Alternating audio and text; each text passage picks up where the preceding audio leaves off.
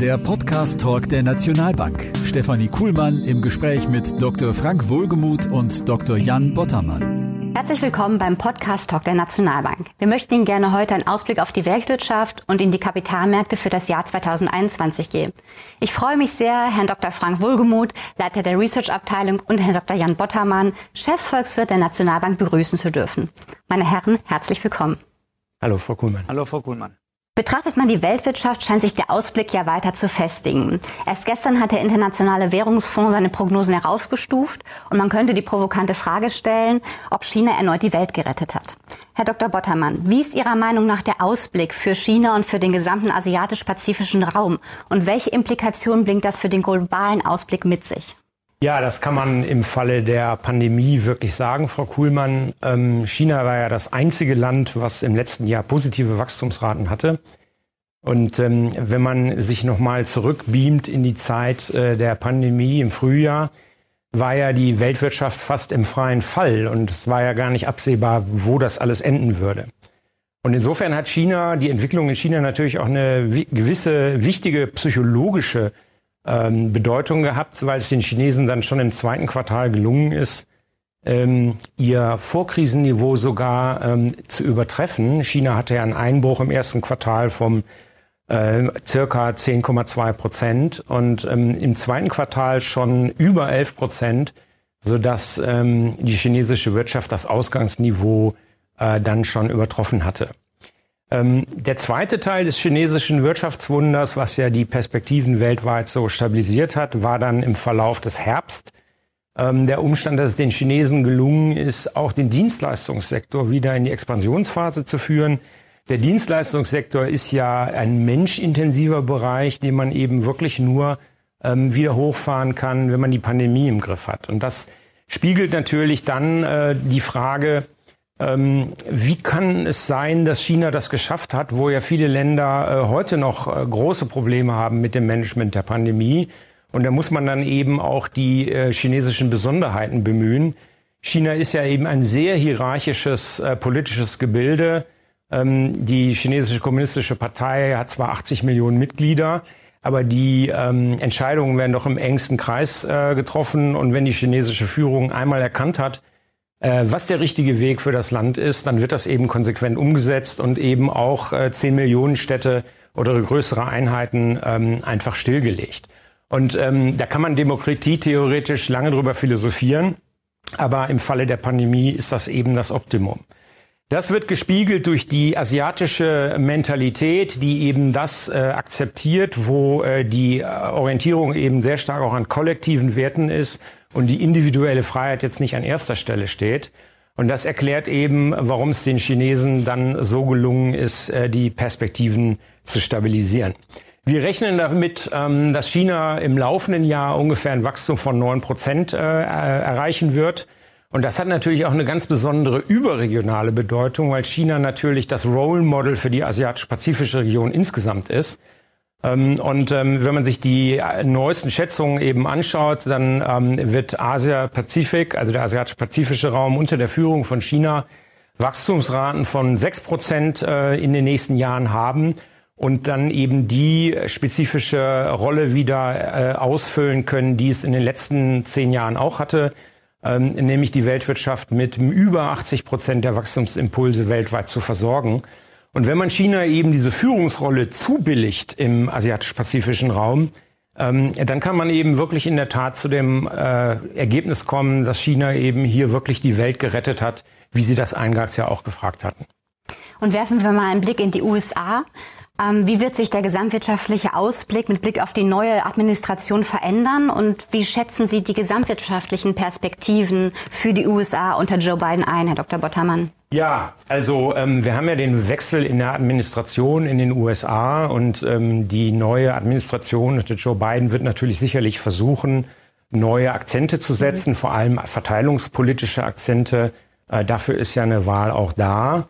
Ähm, wir glauben aber schon, dass mit Blick eben auf die Verfasstheit des äh, ökonomischen Systems in den USA die Kontinuität überwiegen wird, weil einfach die demokratischen Mehrheiten im Senat zu knapp sind ähm, für durchgreifendere ähm, Veränderungen müsste man eben größere Mehrheiten im Senat haben. Es ist aber mit Blick auf den konjunkturellen Ausblick überhaupt kein Problem, weil die Amerikaner eigentlich viel, viel besser dastehen, als man das insbesondere aus der europäischen Perspektive den Eindruck haben kann. Ähm, was kennzeichnend für die amerikanische, äh, für den amerikanischen Ausblick im Moment ist, ist der große Optimismus und die große Zuversicht der Amerikaner, die mit Blick vielleicht auf die Pandemie ähm, nachteilig war, aber jetzt nach vorne, wo eben durch die Verimpfung die Perspektiven langsam besser werden, ein großer Vorteil ist. Wir haben also festgestellt, was wirklich ein Wunder ist, dass die amerikanischen Unternehmen weiterhin im gesamten Jahresverlauf überdurchschnittlich gestimmt waren. Im Januar sind die Daten sogar noch mal besser geworden, so dass man eigentlich davon ausgehen kann, dass die amerikanische Konjunktur in den Startlöchern steht, um wieder kräftig zu wachsen. Ähm, was noch etwas hinterherhinkt, ist der private Konsum. Das ist ganz normal, weil der Arbeitsmarkt ja viele äh, Arbeitsplatzverluste aufgewiesen hat. Ähm, da springt aber der Staat ein und perspektivisch ist eben die Flexibilität des amerikanischen Arbeitsmarktes genau der Vorteil, um eben auch in einem sich wandelnden Umfeld genau die Arbeitsplätze zu schaffen, die zukunftsfähig sind. Wir sind auch in unserem Weltwirtschaftsausblick sehr, sehr positiv für die Amerikaner gewesen. Der IMF hat jetzt vor zwei, drei Tagen, wie Sie es ja schon ansprachen, die Schätzungen sogar auf fünf Prozent hochgenommen. Und was man sich, glaube ich, merken muss, ist eben, dass die Amerikaner schon zum Sommer des laufenden Jahres ihr Vorkrisenniveau wieder erreichen. Insofern sind auch die Amerikaner eine massive Stütze für die Weltwirtschaft im Jahr 2021 und auch in den kommenden Jahren. Zwölf Monate sind nun seit dem Abschluss des Handelsabkommens zwischen USA und China vergangen. Wie bewerten Sie diesen Abschluss, Herr Dr. Wohlgemuth, und wie sehen Sie die Auswirkungen auf Europa? Zunächst muss man ganz klar sagen, ähm, muss man erstmal abwarten, wie die neue Administration mit dem Handelsabkommen umgeht. Das ist noch nicht abschließend geklärt. Es spricht aber vieles dafür, dass das Handelsabkommen in seinen Grundfesten erhalten bleibt. Ähm, die Bewertung fällt differenziert aus. Zunächst ist es positiv zu sehen, dass äh, quasi wieder ein regelbasierter Ansatz quasi das internationale Handelsregime bestimmt. Ist ja auch gerade für die Europäer und auch Deutschland mit der hohen Bedeutung des Exports von, äh, von einem großen Stellenwert. Man muss aber sagen, das ist natürlich ein bilaterales Abkommen zwischen den USA und China. Da ist Europa logischerweise außen vor und dementsprechend, wenn natürlich die Chinesen mehr Güter in in den USA kaufen, dann kaufen sie sehr wahrscheinlich weniger Güter in Europa. Also dementsprechend ähm, ist die Bewertung für Europa unter dem Aspekt eher negativ zu sehen, aber die genauen Auswirkungen muss man erstmal abwarten. Wenn man sich jetzt das Abkommen ganz konkret anguckt, dann fallen schon ein paar ganz interessante Sachen auf. Zum einen das Ziel, was ja im Fokus der Öffentlichkeit stand, war ja eine deutliche Reduzierung des US-amerikanischen Handelsdefizits gegen China. Das wollte Donald Trump, das konnte er seinen Wählern gut verkaufen und und dementsprechend hat er auch sehr ambitionierte Ziele hinsichtlich der Kaufvereinbarung, also der Kaufverpflichtung, was die Chinesen in den USA kaufen müssen, in dieses Abkommen hereingeschrieben. Wenn man sich das jetzt nach zwölf Monaten anguckt, dann muss man klar konstatieren, dass das, was bis jetzt gekauft würde, extrem hinter den Zielen hinterherhinkt. Das mag verschiedene äh, Gründe haben. Den einen habe ich genannt, vielleicht zu ambitionierte Vorgaben. Der andere wird sicherlich die Corona-Pandemie sein.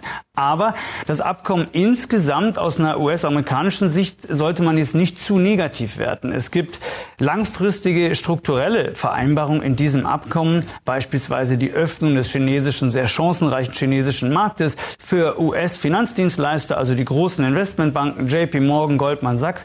Und dort ist in den letzten zwölf Monaten einiges schon passiert. Das heißt, äh, der chinesische Markt hat sich für diese Finanzdienstleister schon wenigstens zum Teil geöffnet.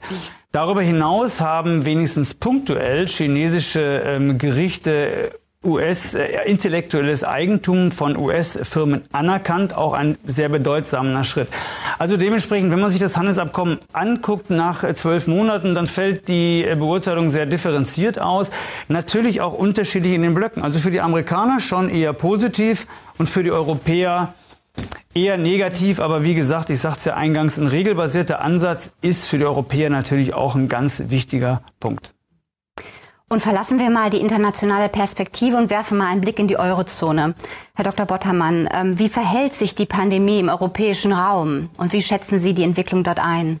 Ja, ähm, wir sind ja schon seit längerer Zeit ähm, relativ pessimistisch für die Eurozone. Pessimistisch jetzt nicht im absoluten Sinne, sondern im Vergleich zu den anderen großen Regionen USA und äh, Asia-Pazifik.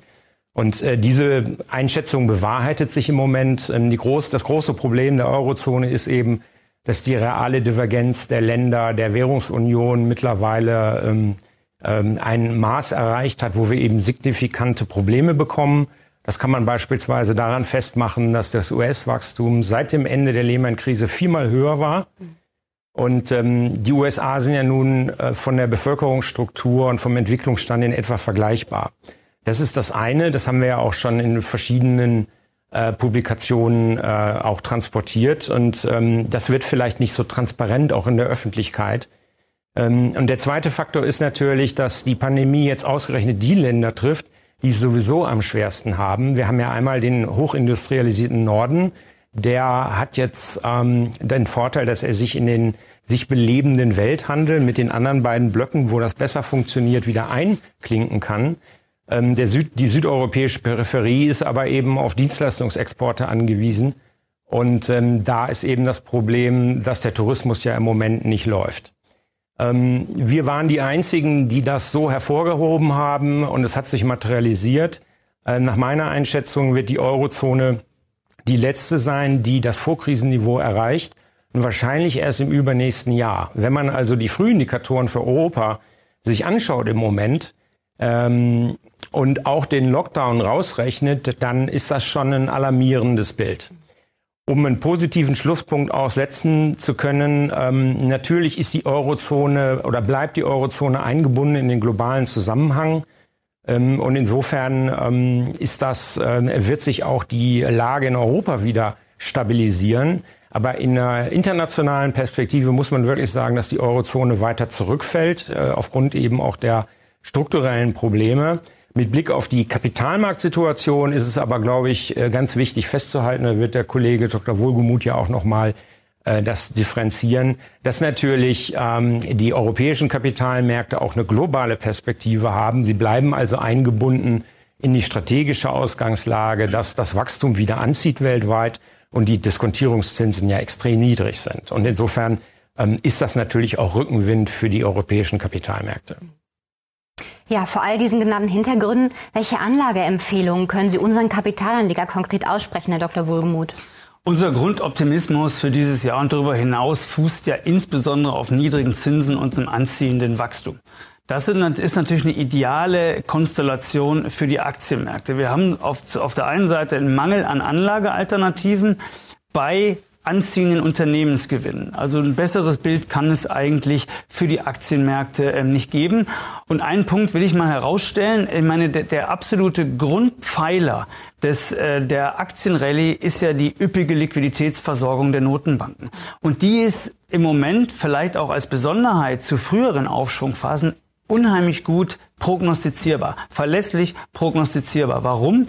Weil es nahezu ausgeschlossen ist, dass die Notenbanken relativ zeitnah wieder mit den Zinsen nach oben gehen. Das heißt, das Zinsniveau, wie wir es jetzt haben, die ultra expansive Geldpolitik, wird noch relativ lange so bleiben, wie sie momentan ist. Und das wird dazu führen, dass die Renditeanlagen für die Aktienanlage, sprich der Rentenmarkt, weiterhin unattraktiv bleiben wird und dementsprechend weiterhin viel Geld in die Aktienmärkte fließen wird. Das sollte man, das sollte man bei der Betrachtung Betrachtung nie vergessen. Zum anderen haben wir fiskalpolitische Unterstützungsmaßnahmen in beispielloser Weise aufgrund der Corona-Pandemie. Aktuell werden ja im US-Kongress ein neues Hilfspaket über 1,9 Billiarden US-Dollar verhandelt. Da muss man mal abwarten, ob das wirklich von der Summe so stehen bleibt. Ist natürlich der Wunsch der neuen US-Administration. Im Zweifel haben dann die, hat dann die Opposition auch etwas dagegen. Aber Unabhängig davon, ob die 1,9 Billionen stehen bleiben, es wird sicherlich ein sehr, sehr umfassendes Paket kommen. Das, das stützt.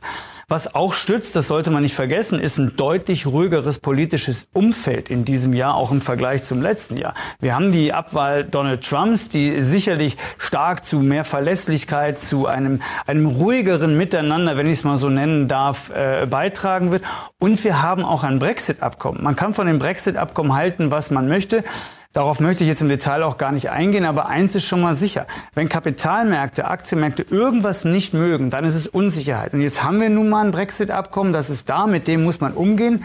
Aber es ist Sicherheit da. Es gibt, es gibt ein Regelwerk und nicht die Sorge, die man ja äh, gerade in den letzten äh, Wochen beziehungsweise Monaten des letzten Jahres hatte, dass es zu einem Hard Brexit kommt. Dazu ist es nicht gekommen. Also unser Credo lautet ganz klar ähm, weiterhin Beibehaltung des Risk-On-Modus und eher Aufstockung der Aktienquote im Depot. Und auch wenn man wie jetzt äh, kurzfristig äh, Rückgänge hat, das kommt an den Märkten immer wieder vor. Man muss mal sehen, wie stark wir uns nach oben bewegt haben, gerade von den Tiefständen im letzten März. Wenn wir jetzt mal um ein paar hundert Punkte beispielsweise im DAX fallen, ist das aus äh, unserer Sicht überhaupt kein Anlass zu einer tiefgreifenden Verunsicherung. Das kommt immer mal wieder vor. Und das sollte man eher zur Aufstockung nutzen, als dass man jetzt dann Sorge hat, dass der Aufschwung vorbei wäre. Also Ruhe bewahren. Absolut. Was heißt das konkret für unsere Anleger, Dr. Wohlgemuth? Wir haben ja gerade schon gesagt, und der Kollege Bottermann hat es ja ausgeführt, dass die unterschiedlichen Wirtschaftsblöcke auch unterschiedlich aus der Krise herauskommen. Ein großer Grund ist beispielsweise auch die unterschiedliche Verimpfung in den einzelnen Ländern. Wir haben in den USA mittlerweile circa sechs Prozent der Bevölkerung geimpft. Das ist eine bemerkenswerte Zahl in relativ kurzer Zeit. In Europa, also in Deutschland, stehen wir dabei circa zwei Prozent, in Italien, in Spanien auch. Allein wenn man sich diese Unterschiede anguckt, die sich ja sehr wahrscheinlich noch verfestigen werden auf Sicht der nächsten Wochen und sich dann die Frage stellt, ja, welche Region kommt jetzt besonders schnell oder dynamisch aus der Krise? Ich denke, da liegt die Antwort dann mehr oder weniger auf der, auf der Hand. Und, und, und solche Gegebenheiten sollte man halt auch in der Dotierung seines Depots, seines Aktiendepots berücksichtigen. Das heißt, wir brauchen oder man sollte ein, eine, einen großen Stellenwert auch auf asiatische Aktien legen, aber insbesondere, wie der Kollege ja auch sagte, aufgrund der Dynamik des US-Wachstums auf, auf US-Werte. Ja, und wir haben jetzt die geografische Diversifizierung angesprochen. Man sollte aber auch branchenspezifisch diversifizieren. Wir sind optimistisch, dass gerade mit, einem zunehmenden, mit einer zunehmenden Verimpfung der Bevölkerung es zu einem dynamischen Wachstumspfad in diesem Jahr und darüber hinaus kommt. Das begünstigt eher zyklische Branchen im Vergleich zu defensiven Branchen. Das heißt, man sollte sich wirklich mal die Automobile genauer angucken, die Chemiebranche genauer angucken, die Industriegüter genauer angucken. Im Übrigen, wenn Sie sich die äh, Jahresabschlüsse äh, großer deutscher Automobilkonzerne in den letzten Tagen anschauen, sind die erstaunlich gut bis jetzt durch die Krise gekommen, gerade was die Zahlen im letzten Quartal 2020 äh, angeht. Also das halten wir für richtig. Wir halten aber auch die weiteren, die Dotierung von Technologiewerten, auch gerade US-Technologiewerten für sehr, sehr wichtig. Diese Titel haben in der Krise mehr oder weniger ihre Unverzichtbarkeit unglaublich gut dargelegt. Natürlich in Abstufe muss man sich genauer angucken, aber nichtsdestotrotz ähm, halten wir so einen Weg, äh, halten wir das für extrem wichtig. Und äh, last but not least, Zukunftsthemen. Man sollte sich wirklich überlegen, wir reden jetzt immer über die Krise. Das wird ein kurzfristig bis mittelfristiges Problem bleiben und ist momentan extrem schmerzhaft. Aber wir werden da durchkommen. So. Aber es wird Themen geben, die längerfristig auch die Anlagefantasie, wenn ich es mal so nehmen darf, befeuern werden. Das ist zum einen künstliche Intelligenz in den verschiedensten Anwendungsgebieten. Das ist zum anderen aber auch erneuerbare Energien. Nicht umsonst hat die neue US-Regierung mit Joe Biden die Klimapolitik in das Zentrum der gesamten Regierungsarbeit gestellt. Glaube, dass das in vielen Punkten noch viel zu kurz kommt. Das wird sich erst über die Zeitschiene richtig herauskristallisieren. Und gerade, wir haben ja das Thema künstliche Intelligenz angesprochen. Wir vom äh, Researcher Nationalbank haben eine aktuelle Studie äh, in den letzten Tagen finalisiert, die äh, auch in der, im Laufe der nächsten Woche veröffentlicht wird, zum, zur künstlichen Intelligenz im Gesundheitswesen. Also wie wirkt sich der verstärkte Einsatz von künstlicher Intelligenz in der Medikamentenerforschung aus? Wie wirkt er sich aus in der medizinischen Diagnostik? Wie wirkt er sich aus aber auch in der Verwaltung des Gesundheitswesens? Und ähm, was sich für uns eindeutig dargelegt hat, ist, dass der verstärkte Einsatz von künstlicher Intelligenz im Gesundheitswesen zu erheblichen Wachstumseffekten führt und auf der anderen Seite aber auch zu immensen Kostensenkungspotenzialen. Und das sind natürlich direkte äh, Anknüpfungspunkte für Anlagechancen äh, auf diesem Gebiet, die halt nicht nur kurzfristig wirken, sondern die mittel- bis langfristig ähm, für ähm, interessante, auskömmliche Renditen sorgen werden. Und im Übrigen, schauen Sie sich mal die äh, KI, die Entwicklung von äh, Fonds zur künstlichen Intelligenz auf Sicht der letzten 15 Monate ein. Da konnte man schon quasi als Depotbeimischung ganz hervorragende Renditen erzielen. Also Zukunftsthemen sie heißt ja nicht umsonst Zukunftsthemen, bitte im Blick belassen. Und das, was sich momentan abspielt, das ist sicherlich extrem wichtig, extrem tragisch und so weiter, aber wir werden darüber äh, durchkommen und dann werden solche Themen immer noch den Fokus der Anleger bestimmen und dementsprechend äh, ganz klares Credo von uns, Depot breit aufstellen, geografisch, branchenspezifisch, aber auch mit Zukunftsthemen. Herr Dr. Wohlgemuth, Herr Dr. Bottermann, vielen Dank für das Gespräch und wir bedanken uns insbesondere bei Ihnen für Ihr Interesse und Ihre Aufmerksamkeit und freuen uns, Sie beim nächsten Nationalbank Podcast Talk wieder begrüßen zu dürfen. Wir wünschen Ihnen noch einen schönen Tag, alles Gute und auf Wiedersehen. Unser Thema in der nächsten Folge Vermögensübertragung über Generationen. Abonnieren Sie den Podcast Talk der Nationalbank.